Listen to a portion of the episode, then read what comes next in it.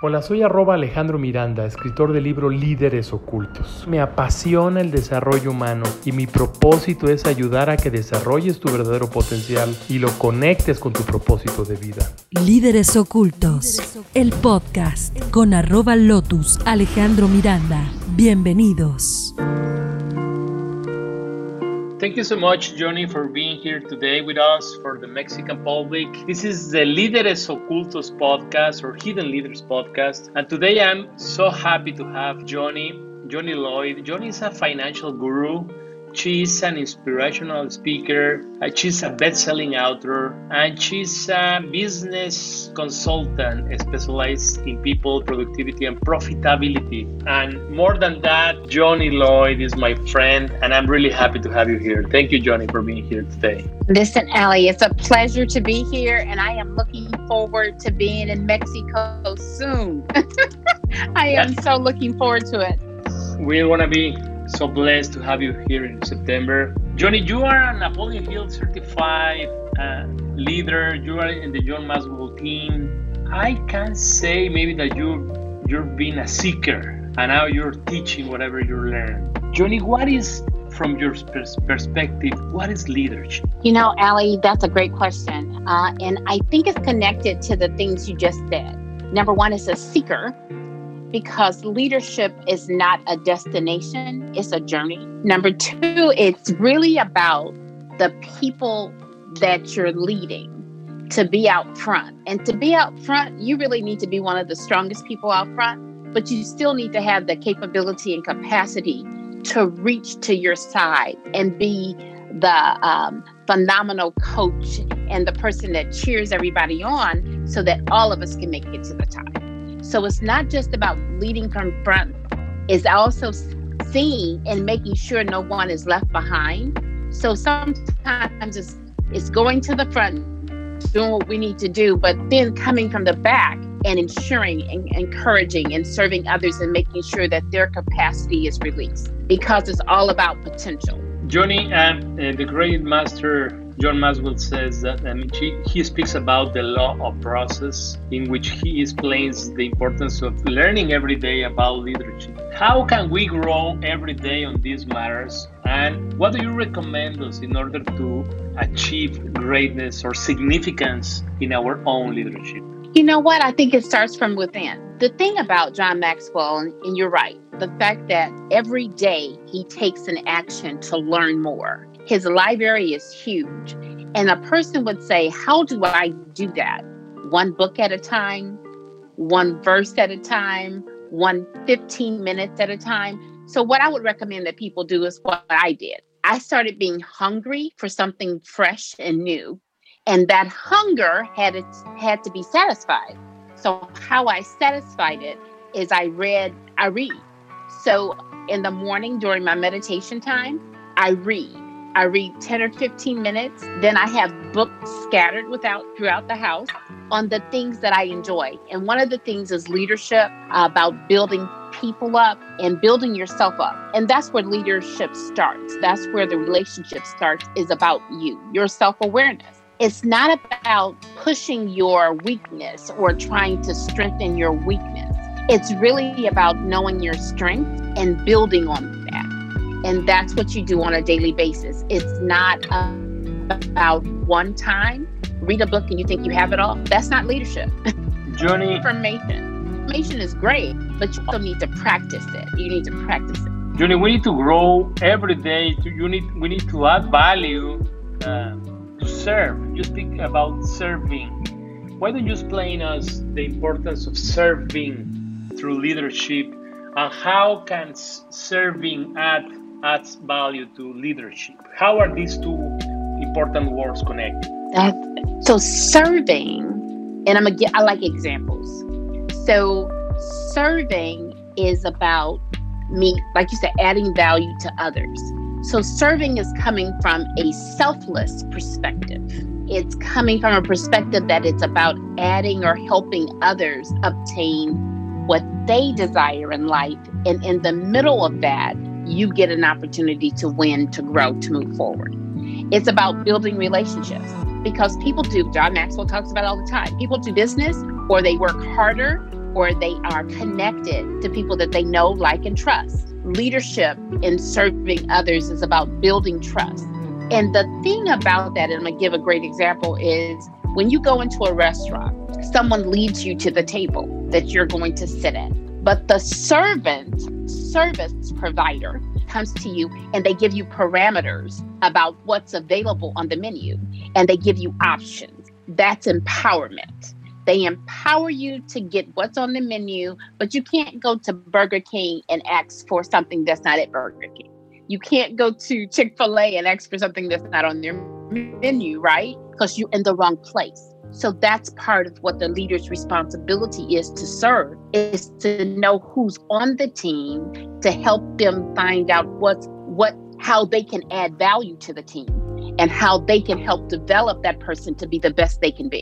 Johnny, uh, I heard from you the expression, and now I, now I know this is a program you have developed, wisdom to serve. Why don't you go deeper on this and explain us the importance of uh, being wise enough to serve? Wow, wisdom to serve is something that I did a couple years ago.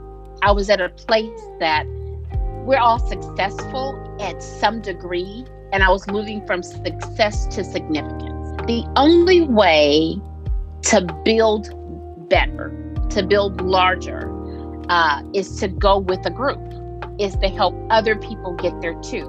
So there's two things I did. I did this thing that says when you rise, we rise. So I need to have the wisdom to serve people to help them rise. And the way you do that is you have to listen. You have to listen to what they're saying and then listen deeply to ask questions of clarity so that you can help service them. It's like going to a different country and I say, Well, this is how I'm gonna fix your problem. Well, you don't know us. You need to have enough wisdom about the area of expertise or the area that you're trying to help a person in to actually be able to serve them. Because serving is not about me giving you what I think you should have Serving is actually about me finding enough about you that I have the wisdom to give you what you need. Even sometimes when you don't ask for it, to help guide, to help direct you, help build you, help grow you, the wisdom to add value. And it doesn't come from a place of external knowledge. It comes from a place like there's something about her. It's a, uh, it's like a sixth sense. It comes from within you see people and you're connected to them. You see people and you say there's something about them that uh, that's different. So you know, but you don't know yet. So you get a chance to be around that person. You get a chance to help them. You get a chance to build them as you serve them. And the wisdom comes in is that we all have a worldview, right? We've all been through things in our life. However, I need to put aside what I think I know and get a chance to actually know them. And once I do that, I'm able to serve them and they're able to give me more because of the relationship that we built through an element of service. Johnny, is this related to the fact that we should learn how to develop our own intuition? Mm. Uh, actually, John Maxwell speaks about the law of intuition. Is this related to this uh, understanding of our own intuition? Right. It's, it's connected to that. And it's also connected to Napoleon Hill when he talks about the sixth sense, when he talks about that knowledge that you have, but you don't know why you know what you know, but uh, it's connected to our creative vision, it's connected to accurate thinking and being able to move around in a space that you've never been before, but it feels familiar. So it's that it's that sense that John Maxwell talks about about intuition. It is absolutely connected there. Johnny, now that you mentioned the principles, the PMA principles in the Napoleon Hill, uh, some weeks ago I had the chance to interview our great friend Lefford Fate, and I maybe I pushed him a little bit in order for him to mention the principle of principles for him, or what was the most important principle for him. And I was mentioning that in my understanding, the definite major purpose is the most important, is the principle because just you need to start somewhere. And he spoke about the importance of going the extra mile. So, do you think going the extra mile is really connected to the wisdom to serve? Yes. Going the extra mile is part of a strategic part of the wisdom to serve. Because think about this perspective. When you go when you learn about someone, most people don't want to take the time to learn about you. They want to tell you who, they, who you are. They want to define who you are by an external surface, but they don't want to know who you are. So going the extra mile is going, you've seen my external and learning about my internal, about who I really am at my uh, DNA level, about who I am and how I was brought up and all of that stuff so that we can connect on a mental level. And you won't do that unless you go the extra mile because it's easy for a leader not to serve and just bark out the instructions. It's easy for someone to be successful and never move to significance. It is easy because you have the accolades, but you don't have the peace going the extra mile gives you a sense of um, of joy is beyond anything you can imagine because it's about you. It's beyond what they think because they asked you to go to step A, but you know what they need is at step C. So you go the extra mile and help them there. And then the joy that you get out of that is connected to the wisdom to serve. It's about knowing your purpose and it's about helping others and helping others is one of the greatest things we can do. Johnny, all, after all these years of studying leadership, uh, I have found that there's a general, maybe, misunderstanding of uh, believing that leaders should be served instead of serving others. Uh, who do you admire? I mean, in this pandemic era in which I believe there's a certain lack of leaders, who do you admire? Who are your uh, leaders you can learn from, or you study, or you read from them, or maybe they don't exist anymore? But who has who has given you the most uh, important words of inspiration? Who ha has inspired you in your process of your own leadership development? Right. You know, we talked about Napoleon Hill. We talked a little bit about John Maxwell. Those two are very powerful leaders and they they work on the point of principle. Then for me, because of my faith, I would add Jesus to the row. Then because and then I would add Mahatma Gandhi because they were principle based leaders that were globe had a global and have had a global impact and it has been for others to grow. Now, they have gained great resources because of that in some cases, whether it be peace of mind or a passion to serve others and grow and become great men. And then I would look at, um, for me, the wisdom of King Solomon. He was young, and instead of asking for great treasure, he asked for the ability, the capability, the capacity to uh, to know the people in such a way that he would know right from wrong. Going back to what you said, Ali, this is what I'll say to you because then we could do. There's so many people. I think you're an amazing leader. All the things that you have done and you do for others, and how I learn from you. But this is the way I, I must say, I, I, I don't want to say judge or I put leaders at my table and say I can learn from you. Is I look at and I admire leaders that go through the process of finding their definite major purpose, that they find out what they're passionate about, and they're willing to fight the rest of their life to ensure that that happens. And when you look at serving others, serving is not about giving you one plate of food. It's about me being there every time I know that you're hungry. It's about me having things in the pipeline to feed you when you're ready. It's about me respecting you. And those are some of the leaders that I absolutely respect. I, I mean, I love Warren Buffett. People that have great success, but they think outside. They already have a plan beyond them. Bill Gates and Melinda Big Gates, they have a great foundation that has helped other nations. Those are the people that I uh, I watch the books they read, and then I build from that. But it needs to be in the same area that I'm growing in, and that's why it's important to be uh, diversified, to not just learn the things that I like, but find out about things that I, I may not enjoy the information, but I need it because that information is going to cause me to stretch, to grow, to be better. And that's those are the type of people I like. I like people that stretch me, that caused me to think, that caused me to to um, think outside of norm. I'm gonna say normal boxes that people put you in. And that is also related to the principle of uh, accurate thinking, right? Because living this principle is that asking ourselves, uh, how do you know it? Where, where does this information come from?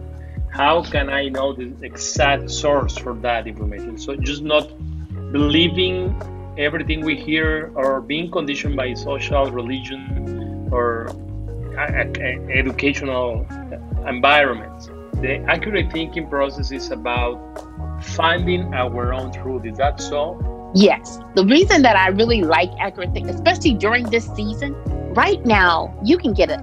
there's so much data, information out there, and that if you're not careful, the algorithms that are on the different sites will give you more of the same. So, accurate thinking is me going to a different source and confirming what I think I may have understood, but opening myself up to understand that there is a worldview that I have. I was born in a space, right? I don't have to stay there. I can go beyond there. For an example, when I was raised and going through church and things like that, they said money was bad. As I grew up, I said, Whoa, you can't do anything without money. It's not money that's bad. The issue is what you do with the money. Money is not a spirit, it's factual. Either you have it or you don't. Now it's what do you use it for? You can use it for good or evil. It's like when Napoleon Hill talks about our mind. Our mind is the same way. Our mind is this treasure that has unlimited capacity and capability.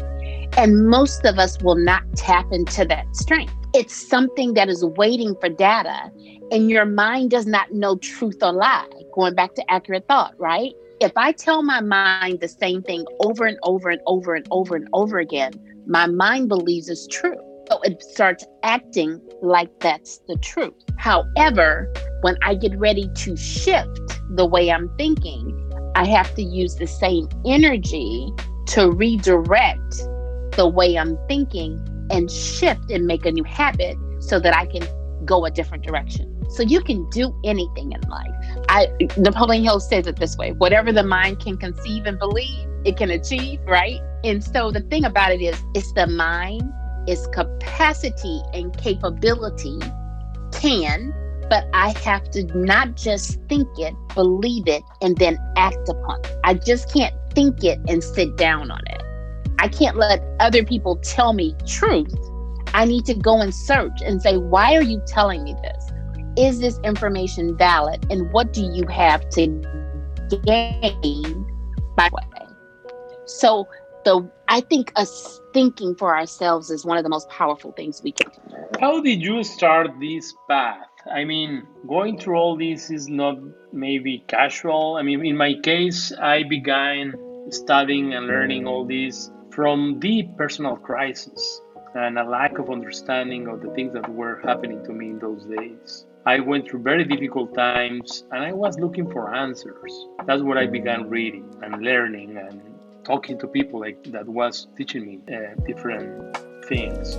How did you start? Is there any personal story that you could share with us in order for us to understand better how comes that you get into this beautiful leadership studying path? Well, there's a lot of there's a couple things, but the major um, pivotal moments in my life. One was me having a degree and me having a brand new baby and me being homeless. I had a job, but there was someone that made a decision because I was really sick and, and almost died And that's when I realized, crying on the floor, that I was better than them. And I wasn't raised to be there, but situations had gotten me to that point, right? So that empowered me to say, there's more outside. You need to reach further. You need to work. And I'm going to say work harder. And then I went through this pathway of climbing the corporate ladder and, and, and you know, if there was a, a greater, better job, you know, I was after it. I was on it and I got it. Typically, I, I mean, anything I, I wanted to do, I could do. However, I wasn't satisfied. There was a spot in me that was still yearning for something. And I couldn't fill it with all the things that I had been through. I couldn't fill it with nouns, people, places, or things. I had traveled the world. I had been with a lot of people and I had a bunch of stuff, but none of that satisfied me. So that's when I started looking. I was in one of the best positions I'd ever been in, working in Washington, D.C. And there was something nagging at me. I was, I mean, I was making great money and wasn't working that hard. I'm thinking, why would you ever, what do you, what do you want? Why aren't you satisfied? But there's, there's our purpose that keeps on bubbling up inside us. And when we're not walking in the thing we were created to do, when we're not adding value to the space that we were created to add value to, it keeps on calling us. It's that wisdom to serve. It's calling us. And so I had to answer the call.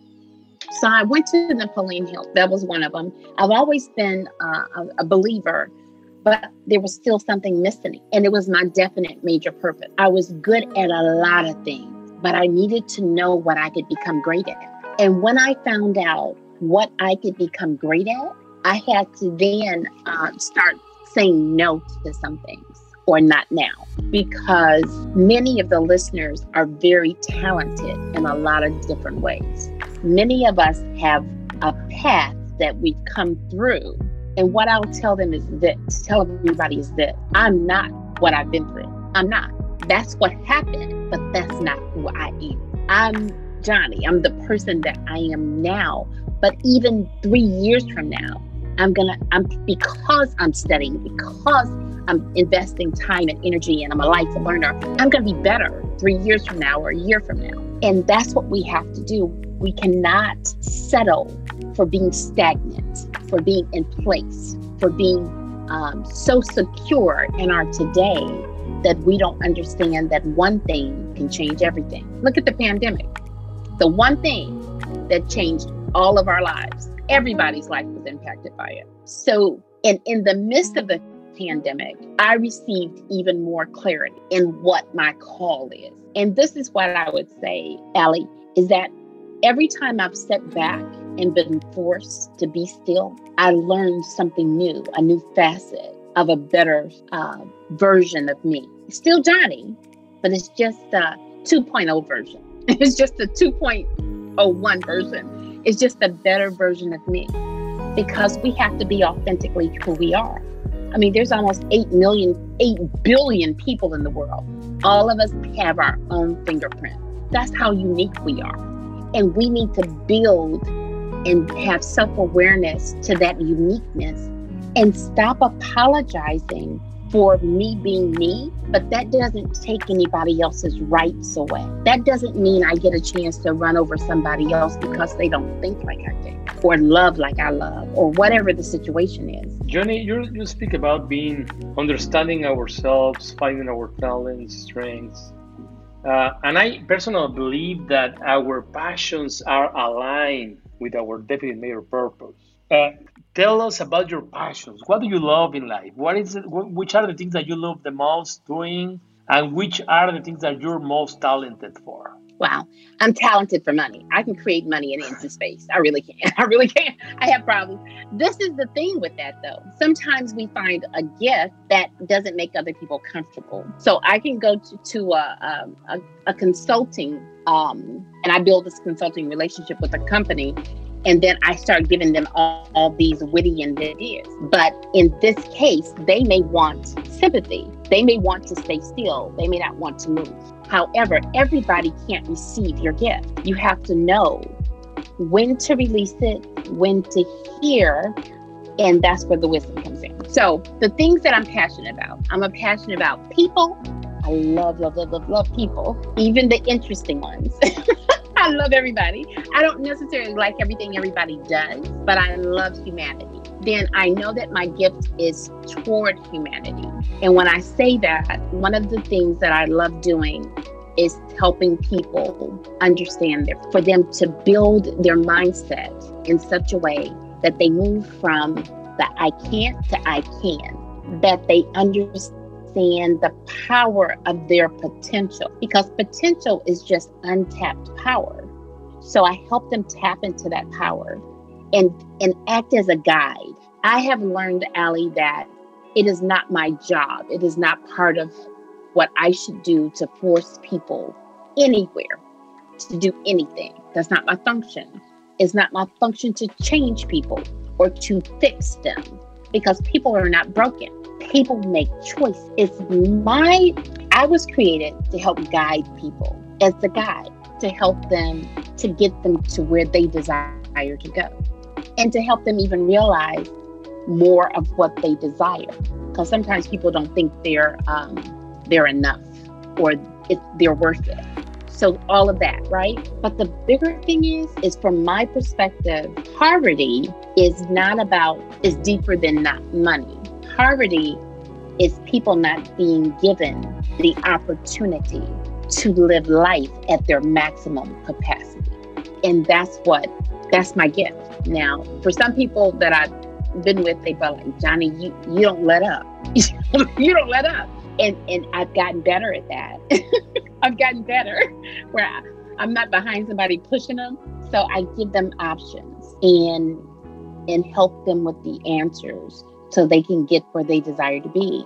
And when they say they're through, I move forward, not to the side, and I listen for them in the background or even the clarion, I'm gonna call it a clarion call. If they want to call me again or if they want to stay connected, then that's fine. And that's what I do. I'm the type of person that I don't, you know, people say they cut people off. I don't cut anybody off. I let people cut themselves off. People will do it. It's like an eagle. When you're an eagle, you fly at such a great height that everybody can't be there with you. It's okay because you rise so that you can so that you can um, enjoy and build synergy from the adversity, the wind that's underneath your wing. It's about being at that place, right? And at that place, you see so much, you do so much. But the same eagle that has that ability, when they find out that there's a problem, they will break off their beak. They'll pull every, and this is self. They literally break their own beak pull out every one of their feathers, but they're in a high place and they'll restore. That's the meditation. That's the time that you need to re um, recharge. Because if you don't take the time to recharge, then you end up being an empty vessel for other people. So that's why we're life learners, Allie. I mean, you're just like me. We go out and we learn things and we're excited about all the information that we can get that. So and that's how you can you're such a giver because you're recharged. It doesn't mean that everything i do is right. It means that my intention is always to help and to serve. The law of reflection actually is this part in which we learn to have time and space for ourselves and meditate, uh, go deeper into our own ideas, understanding our own consciousness and this is important for every leader. Johnny you speak about the importance of i mean you love humanity. I know what you do for others. And one of this is a personal observation i believe that the world is the, the way it is because there are many people trying to be served struggling to be served rather than serving. I don't know if the ego is the enemy or what's going on in the world but how can we become better leaders by serving? How can we help others to become leaders and really learn the process and love the process? Serving others, humanity, the Mother Earth, the planet. Um, I think, especially when you start talking about the planet, I think we have to move from a selfish perspective to a selfless perspective. Because when I look at the, the world, And I said, do I want to dig for diamonds? Do I want to dig for gold? Do I want to dig for oil? Do I want to get the natural resources and capitalize on them? Or do I understand the magnitude of me going in and moving this around and what it's going to do to the globe? Do I care about humanity or do I care about my finances? do I care about being the the richest person in the world? Do I care about, you know, having the God or the fifth whatever? Do I is that what drives me? And this is what I'll say. Typically, not all cases, but in a lot of cases, I have found that some of the richest people in the world have not found their purpose. So, one of the things that I love about humanity, humanity every day being human gives you a choice. It gives you a choice to make a decision for the good of not just yourself, but others, or the bad, to, to do either one. And then you talked about people serving. The way that we have defined success is about stuff. The more stuff you have, you win, right? The more stuff you have, you win. Yeah, position, power, uh, authority, um, this is what I call it. I call it PMS power, money, and sex. Those are the top three. If you can rock all three of those, they consider you successful.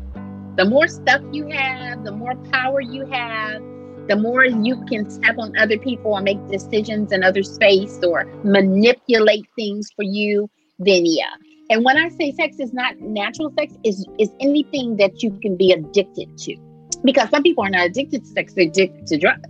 Some people are addicted to uh, eating. When you look at humanity and you look at what's best for everybody, for the majority, not from a democracy perspective, but what's best for the world, what's best for humanity as a whole. How can we support? How can we help? That's not a statement that I get a chance to throw things out to another country and say, now you're better. It's a matter of me finding out who they are and what would benefit them in that space during this time. What is the best way to handle it? What is the best way to grow them?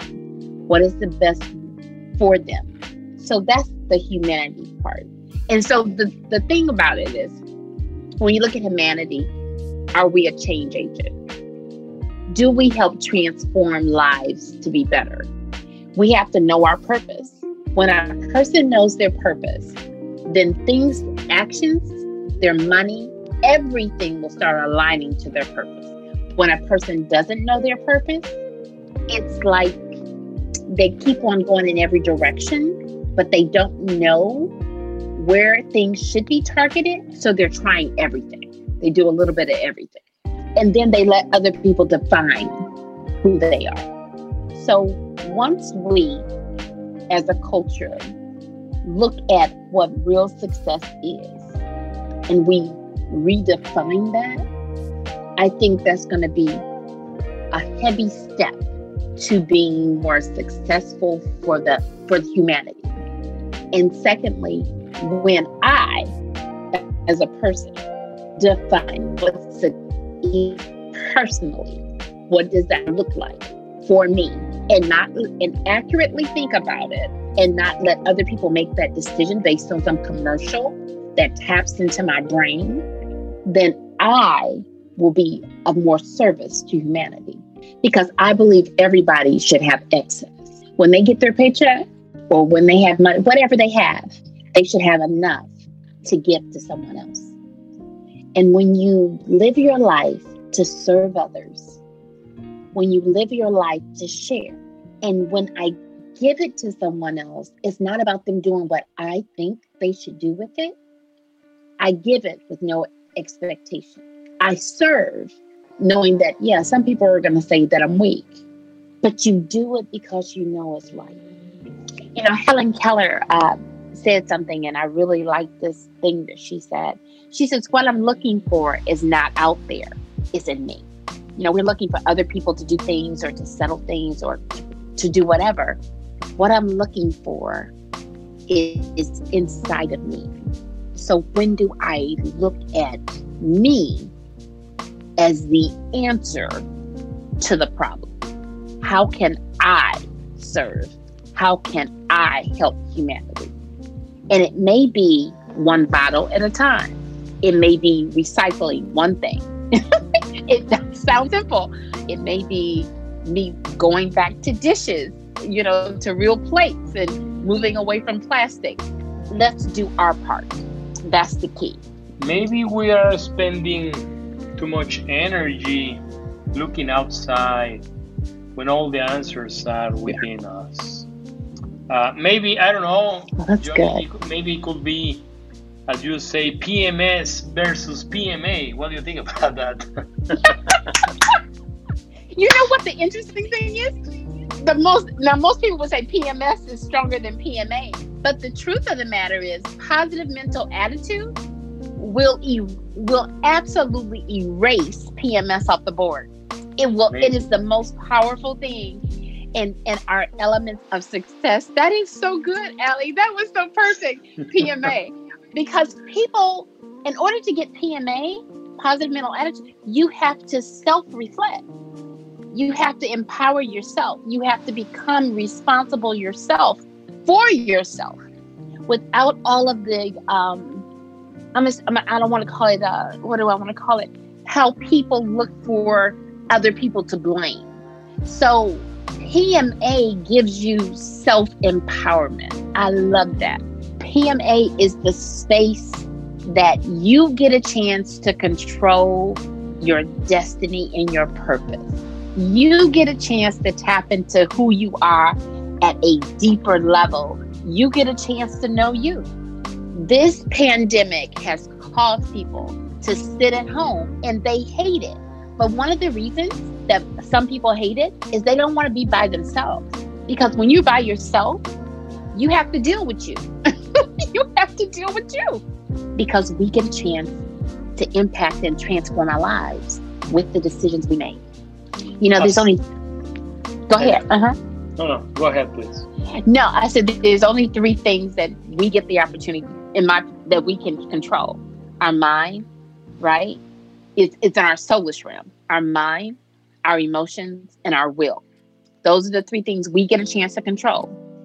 There's so many things outside of us like you know whether i'm whatever color i came in you know whatever all of those things i don't get a chance to control right? But i get a chance to control my soulish realm.